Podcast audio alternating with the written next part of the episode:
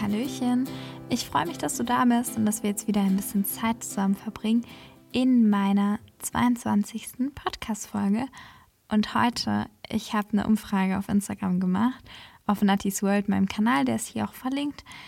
Ich bin nämlich letztens auf ein sehr spannendes Thema gestoßen und zwar die Lust der Frau.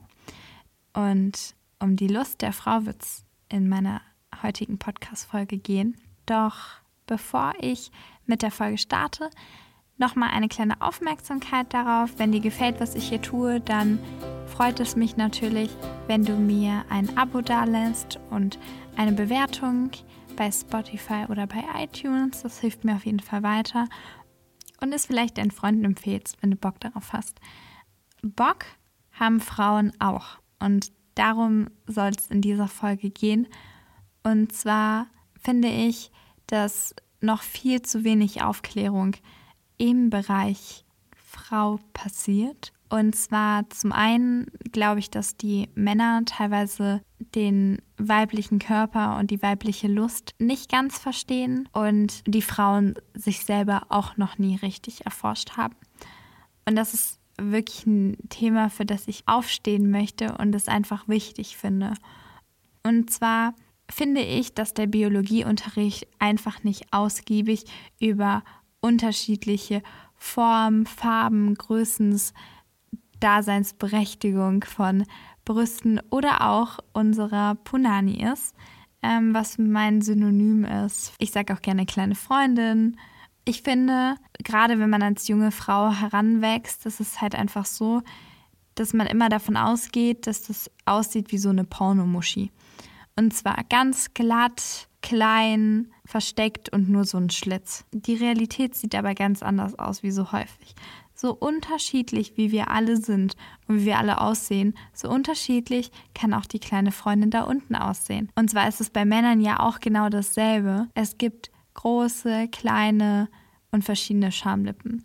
Und ich habe zum Beispiel als junge Frau äh, als sich das da unten alles verändert hat und so die Pubertät kam, hat sich das natürlich auch bei mir verändert und ich dachte am Anfang, ich bin kaputt. Und ich dachte am Anfang, da stimmt irgendwas nicht. Da bin ich wirklich zu meiner Frauenärztin gelaufen und meinte, ich glaube, ich bin da unten kaputt. Und die war so total entspannt, die so, nee, das ist alles gut, das ähm, ist ganz normal und so weiter. Ich so, ja, aber bei mir ist das ganz bestimmt, so kann das nicht normal sein. Und da meinte sie, ja, kann ich mir das denn mal anschauen? Da habe ich sie angeguckt mit ganz großen Augen und meinte auf gar keinen Fall. Da meinte sie, naja gut, ich denke, es ist alles in Ordnung. Und da meinte ich, was ich machen kann, ich kann ihr den Größenunterschied vielleicht aufzeichnen. Das habe ich dann gemacht. Und da meinte sie, ja, es ist aber auch ganz normal. Es kann sein, dass eine Irritation irgendwann mal passiert ist oder es einfach Veranlagung ist und dass es überhaupt nichts Komisches. Aber ich fand das halt ganz, ganz, ganz furchtbar und ich dachte auch, wenn das irgendwann mal ein Mann sieht, das wird niemand als gut empfinden. Und das muss doch ganz furchtbar sein und er wird sich doch vor mir ekeln und ich kann doch nie was mit einem Mann haben, wenn ich da unten unsymmetrisch bin. Ja, ich hatte dann irgendwann meinen ersten Freund und habe ihn dann irgendwann nach einem halben Jahr, nachdem wir dann halt auch was so, ne, hatten und so, habe ich ihn gefragt, ob ihm was aufgefallen ist. Ob er gemerkt hat, dass da unten irgendwas vielleicht ein bisschen komisch ist.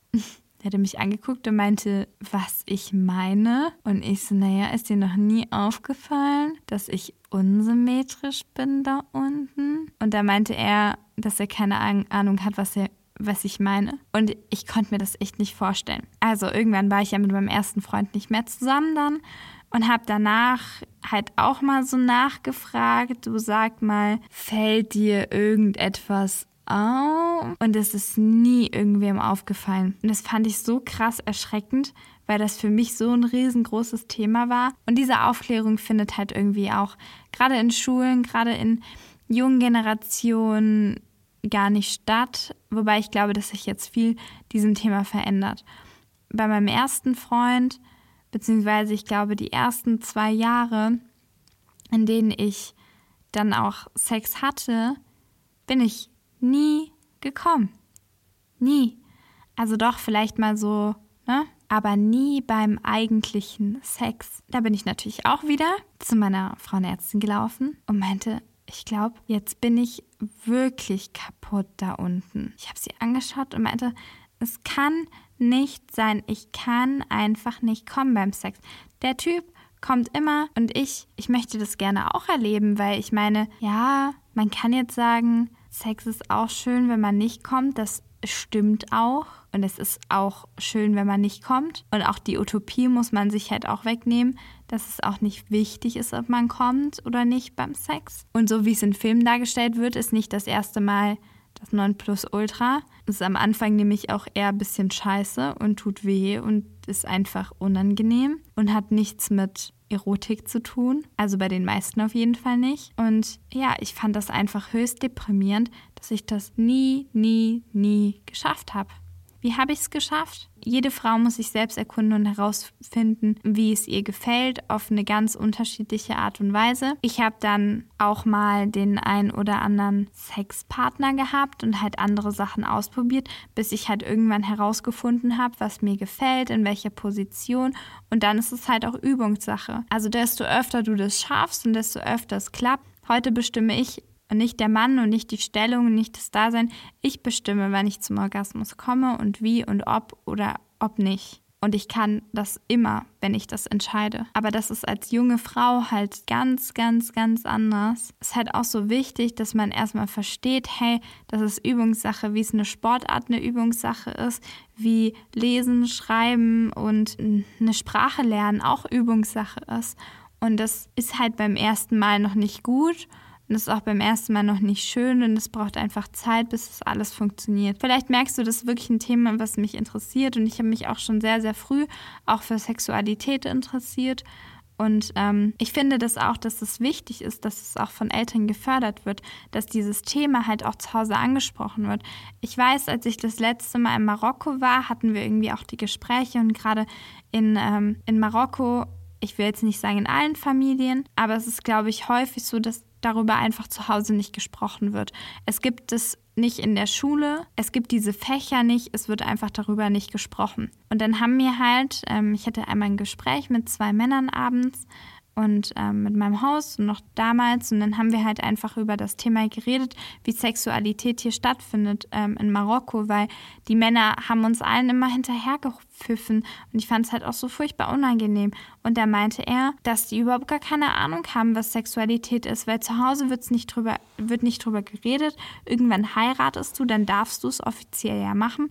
Als Frau beziehungsweise als Mann ist das, glaube ich, gar nicht so streng gesehen. Und dann wurde vorher aber noch nie darüber geredet oder noch nie kommuniziert, auch nicht mit Freunden. Wie fasst man einen Mann an? Wie fasst man eine Frau an? Was ist Sex? Wie, wie passiert das? Da wird einfach nicht aufgeklärt in Schulen. Also dann finde ich es auf jeden Fall im Gegenzug schon gut, dass wir das alles haben. Auch sehr, sehr wichtig. Also ich war da schon irgendwie super, super früh, sehr neugierig und meine Mutter hat mir auch immer alle Fragen mit natürlich auch ein bisschen Elternart, aber beantwortet. Ich hatte Aufklärungsbücher, weil Sexualität ist ja auch das, was uns leben lässt, was uns fortbildet, äh, fortpflanzen lässt, beziehungsweise was ja auch ein extrem schönes Gefühl ist. Also es ist halt auch wichtig, dass jeder seinen eigenen Körper entdeckt. Ich hatte damals Freundinnen und zwei von fünf haben sich noch nie selbst befriedigt. Das beginnt bei vielen schon im Kindesalter, im Kindergarten und so weiter. Da wissen die Kinder gar nicht, was sie machen. Sie merken nur, hey, das fühlt sich gut an. Und das war bei mir auch so. Ich wusste ganz lange nicht, was das ist. Einfach nur, dass ich das mag und dass sich das gut anfühlt. Und irgendwann, so mit 12, 13, 14, 15, habe ich verstanden, okay, das ist Selbstbefriedigung dann habe ich irgendwann auch begriffen, okay, so fühlt sich das an, wenn ich komme. Beim Sex habe ich das halt nie erfahren.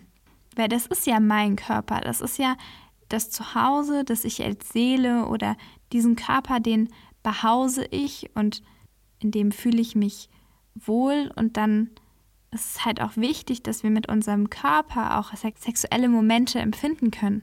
Ich bin da zum Beispiel super, super offen, was das angeht und war ich halt auch einfach schon immer, weil ich auch sehr offen aufgewachsen bin. Aber ich kann mir vorstellen, dass es natürlich ein sehr, sehr schwieriges Thema ist, gerade wenn man in einer Familie aufwächst, über der nicht über Sex gesprochen wird und es halt ein verbotenes Thema ist, irgendwie Selbstbefriedigung als Sünde dargestellt wird, das was Dreckiges darstellt und so weiter. Aber es ist eigentlich das Reinste, was wir mit uns selbst erleben können und auch einer der schönsten Dinge. Die Sex- und Pornoindustrie würde nicht so boomen und nicht so viel Geld machen, wenn das ein Thema wäre, was uns nicht interessieren würde. Und ich finde, wir dürfen es halt auch zulassen. Ich glaube, was auch sehr wichtig ist in diesem Bezug, ist, dass man miteinander spricht, dass wir miteinander in Austausch kommen, dass wir mit unserem Partner sagen, was uns gefällt und was wir nicht mögen, dass wir gemeinsam mit unserem Partner kreativ, experimentierfreudig sind, die Grenzen verschieben. Ich glaube, wir leben gerade in einer Zeit, in der wir einfach super viel ausprobieren dürfen, in der wir frei uns entfalten können in unserer westlichen Welt. Und ich wünsche mir das, dass das auch überall auf der Welt einfach mehr Anklang bekommt und, und wir lieben dürfen. Und es ist auch egal, wen wir lieben und mit wem wir lieben und wie wir unsere Liebe ausdrücken oder ob wir es nur mit uns selbst alleine machen. Natürlich immer, wenn kein anderer dabei zu Schaden kommt und niemand verletzt oder misshandelt wird auf diesem Weg. Das ist natürlich immer noch ganz wichtig. Ähm, es ist ein sehr, sehr sensibles Thema. Ich finde es auch ganz wichtig, dass man als Frau wie auch als Mann nur das tut, womit man sich auch wohlfühlt. Ich hatte zum Glück bis jetzt das Glück, dass ich nie in eine Situation gekommen bin, in der ich irgendwas gemacht oder zu irgendwas gezwungen wurde oder irgendwelche Handlungen machen musste, zu denen ich mich nicht selbst entschieden habe. Es ist halt auch in der Sexualität einfach eine wichtige Sache, Nein zu sagen, wenn es etwas ist, was ich nicht erleben möchte, wenn es etwas ist, womit du dich nicht wohlfühlst. Und ja, das ist mir auch nochmal ganz wichtig zu erwähnen bei diesem Thema, weil es ist ein ernstes Thema und es ist gleichzeitig aber auch ein sehr, sehr schönes Thema.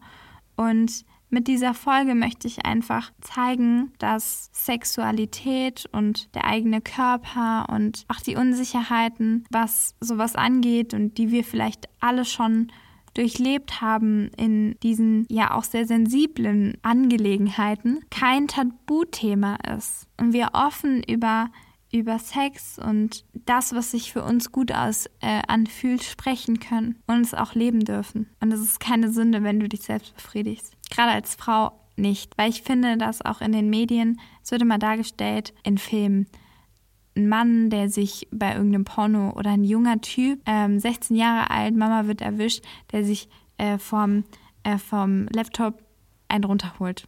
Irgendwelche klebenden Pornomagazine, keine Ahnung. Das kennen wir aus dem Fernsehen, aus dem Film. Aber wie oft werden Frauen dargestellt, junge Mädchen, die sich selbst anfassen und selbst befriedigen? Ich finde, dass das einfach viel zu wenig dargestellt wird, viel zu wenig thematisiert wird und es ein ganz wichtiger und existenzieller Moment, mit dem man gerade mit dem du selbst mit deinem Körper in eins kommst. Aber hey, wenn du keinen Bock drauf hast und es einfach nicht machen willst, dann äh, ist das halt auch cool. Aber ich glaube, dass es gerade für junge Frauen wichtig ist, dass sie sich selbst kennenlernen. Und zwar auf alle möglichen Art und Weise. Durch Kommunikation, durch Sexualität, durch Zeit mit sich selbst, in allen äh, möglichen Facetten und Möglichkeiten wir uns ausprobieren dürfen. Und dass Sex keine Sünde ist und dass auch Selbstbefriedigung nichts Schmutziges ist sondern einfach was Gutes und Selbstheilung. In der Serie haben sie darüber geredet, dass ähm, Schlafstörungen mit Selbstbefriedigung ähm, behandelt wurden und das extrem gute Ergebnisse erzielt hat. Also viele nehmen ja ähm, einfach ähm, Schlaftabletten, um einzuschlafen. Nachdem wir den Höhepunkt erreichen, schüttet unser Körper automatisch ähm, Schlafhormone aus oder so. Ich krieg's jetzt im Wortlaut nicht mehr zusammen. Ganz viele Bodenstoffe, die uns entspannen lassen. Das ist doch eigentlich das Beste, was wir machen können, wenn wir nicht schlafen können. Ich habe bereits eine Folge zum Thema freie Liebe gemacht. Ich bin zwar gerade ähm, in einer festen Beziehung, aber trotzdem empfinde ich auch, dass freie Liebe auch freie Selbstbestimmung der Sexualität ist. Und zu akzeptieren, dass so speziell wie wir alle sind, so auf so unterschiedliche Sachen stehen wir und mögen wir und ähm, das muss man alles ausprobieren. Und deswegen sind wir alle ganz viele verschiedene Blüten und Blumen. Wir sehen alle ein bisschen anders aus und wir stehen alle auf andere Sachen. Und das müssen wir aber, wie gesagt, erstmal herausfinden und das geht halt auch nur durch Ausprobieren. Ich habe auch ganz viel ausprobiert, bis ich herausgefunden habe, was mir gefallen hat. Und wie wir gerade bei viel ausprobieren sind, eine Frau ist keine Schlampe, nur weil sie mehr als fünf Sexpartner hat. Bei Männern ist das cool, aber bei Frauen hat es schon immer so eine hurige Note gegeben. Auch eine Sache, wo ich mich ganz dolle gegenstellen möchte. Genauso wie Männer das Recht haben, unterschiedliche Sexpartner zu haben, sie brauchen ja auch irgendwen, mit dem sie Sex machen. Da gehören immer zwei Leute dazu, sind Frauen keine Schlampen, nur weil sie unterschiedliche Sexpartner haben und sich ausprobieren. Ein wichtiges Thema zum ich bin dir super dankbar, dass du diese Folge mit mir geteilt hast. Ein extrem wichtiges Thema. Gib mir gerne Feedback, wenn ich mehr über dieses Thema sprechen soll, wenn dich das mehr interessiert. Ähm, ich habe einen super kleinen Teil nur angesprochen von dem, was wichtig ist dazu zu sagen, weil ich glaube, dass noch mehr Aufklärung in diesem Bereich passieren darf und sollte. Wenn dich das Thema interessiert, schau doch mal in die, in die Reihe rein von Pleasure, super spannend, auf Netflix. Fun Fact: Eine Freundin hat mir erzählt damals, wir waren im selben Alter, ungefähr 16 Jahre alt, hat sie mir erzählt, dass Sexualkunde in Polen von Eltern erlaubt werden musste. Das war eine AG, dass die Kinder dahin gehen dürfen. Und im Lehrbuch stand, dass Selbstbefriedigung eine Sünde darstellt. Bei Frauen. Also, alles nicht irgendwo dahergeholt. In diesem Sinne, Du bist wertvoll, so wie du bist. Du bist wundervoll und du darfst dich selbst erforschen und kennenlernen. In allen Facetten. Es ist schön, dass du da bist und wir hören uns beim nächsten Mal.